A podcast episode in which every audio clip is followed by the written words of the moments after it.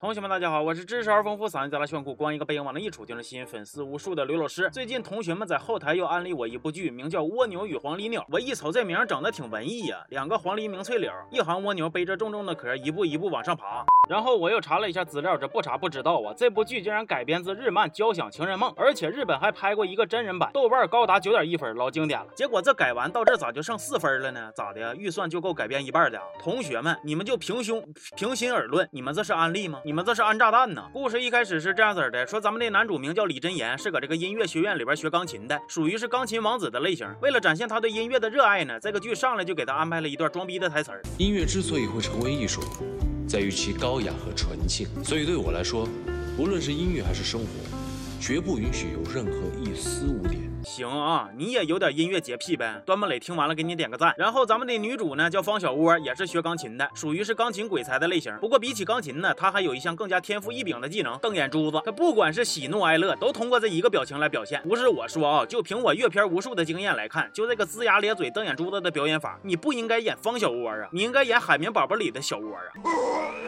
说李真言和小窝的缘分，首先就源于方小窝的琴声。李真言搁路上走着走着，就被他那个不着调的琴声给深深的吸引了，开始一顿尬吹呀。虽然弹的乱七八糟，但却没有出错。而且还很好听，是怎么回事？哼，怎么回事？你说怎么回事？因为她是女主呗。你瞎说啥实话？然后他俩真正的相遇是有一天，李真言喝大了，坐楼梯上正迷糊呢，方小窝过来吹口气儿，就把李真言的意识带到了田野里，徜徉在了花海中。哎呀，要说这个情节，那真是没有对比就没有伤害呀。人家日本交响情人梦里，野田妹吹气是这样式的。那你再看方小窝，大眼珠子一瞪，这一口气隔着屏幕我好像都能闻着，还得亏他当时没吃啥臭豆腐、韭菜花啥的，要不然直接就全剧终了。然后等李真言再醒过来呢，发现自己身在小窝的家里，小窝竟然还舔个脸跟他说：“我的床是不是很好睡？”你怎么会睡在这种地方？你折腾了我一晚上，累死我了！你的皮带，我看你很难受的样子，我费了好大的劲才给你剪下来的。你听听，这是什么虎狼之词啊？那看到这儿，我就想采访采访编剧了，你是怎么把台词写的这么尬的同时，还能车速这么快呢？接下来他俩竟然又复刻了一段经典老番。喂，你我不叫喂，我叫方小窝。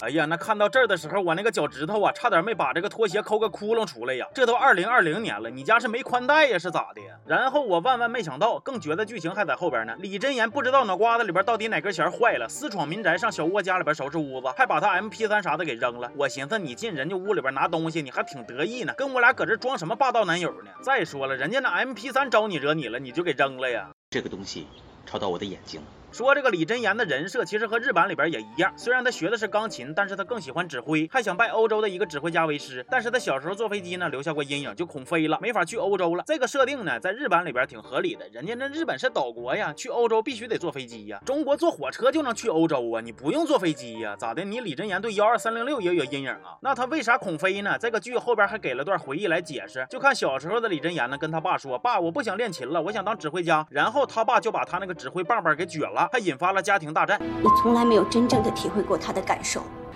强加的梦想就是噩梦。我们离婚吧。哎呦我去了，大姐呀，你这个婚离的是不是有点太草率了？逻辑是不是有点太跳跃了？啥玩意不考虑孩子感受你就离婚了呀？那也就在离婚之后，李真言他妈领着他在回国的飞机上遇到了点事故，他妈的心脏病犯了，因为药被落在了家里，他妈就没抢救过来，嘎死了。而李真言之前在家的时候呢，是眼瞅着药被落下的，都没告诉他妈，也就是说这个妈说是让他这个带孝子强行给送走的也不冤。那李真言也就因为这个事儿呢，对飞机产生了阴影。我一看这个剧，他为了让李真言不敢去。欧洲那真是煞费苦心不择手段，婚说离就离，人头说送就送，最后还得选择性的遗忘火车。总而言之，李真言就是不能去，爱咋咋地。那这个剧前期的剧情呢，就是他们学校来了一个叫费舍尔的大师，从学校里边挑了一堆半吊子水平的乐手，组成了一个 S 团，让小窝当吉祥物，让李真言当指挥，去跟学校顶级的 A 团 PK。与此同时，李真言和小窝天天处对象秀恩爱。单说剧情啊，其实就这么点事儿，但是编剧为了水集数，那也是煞费苦心呐，写了一大堆急了拐弯、乱码七糟的事儿，比如 S 团。团有一个叫卓音的妹子，她业余时间打了好几份工，老辛苦了，就总耽误练习。但是你以为她这么刻苦是因为家里边穷吗？错，是因为她跟家里边闹翻了。后来矛盾解决了，她又回家享受荣华富贵去了。哎，就这么点破事儿，愣是折腾了好几集。再往后呢，编剧还给她安排一个对象，然后又发现对象是个海王，又折腾半天。那她跟主线的剧情到底有啥关系呢？我不知道啊。还有这个叫寂寞的设定，相当于是李真言的情敌，也是嗷嗷高冷那种。为了能让她跟小窝拉过上，编剧给他俩安排了在便利店见面。当时小窝微信余额不足了，他帮忙付的款，然后就认识了。哎呦我去了，那不是我说呀，你微信余额不足了，你支付宝呢？那同样都是姓马的，谁差事儿啊？这咋的呀？是我云哥站的不够高吗？说后来 S 团和 A 团的这场比赛呢，最终还是以 S 团失败告终。等到比赛结束之后，这帮人也开始忙活自己的事儿了。李振言在小窝的帮助之下，也逐渐解开了心结，锻炼的敢坐飞机了。然后俩人就一块去法国学习了。哎，就是这么神奇，十好几年的心病，谁说都不好使。女主咔咔就给改开了。我估计李振言他可能也寻思了，这病啊，要是再解不开，我就得我就得坐火车了呀。那接下来的剧情，那就是他俩一起来到了法国，继续磕磕绊绊，继续参赛学习的故事。那这部剧呢，目前我看到了二十六集。说实话呀，实在是有点不容易呀，我我浑身难受。而且我就一直都没整明白，这个方小窝和李真言现在到底算什么关系？你说是男女朋友吧？他俩现在还没表过白呢。俩人到了巴黎还得分房睡呢。你说呢？不是吧？那天天搂搂抱抱的算咋回事呢？明示暗示的发糖又算咋回事呢？人家那原版的不表白，那是俩人真差点意思。你这俩人天天都粘一块，都快成连体人了，那你俩还不表白，还搁那蹭啥呢？行吧，那这期就说到这儿了。我是刘老师，咱们下期见。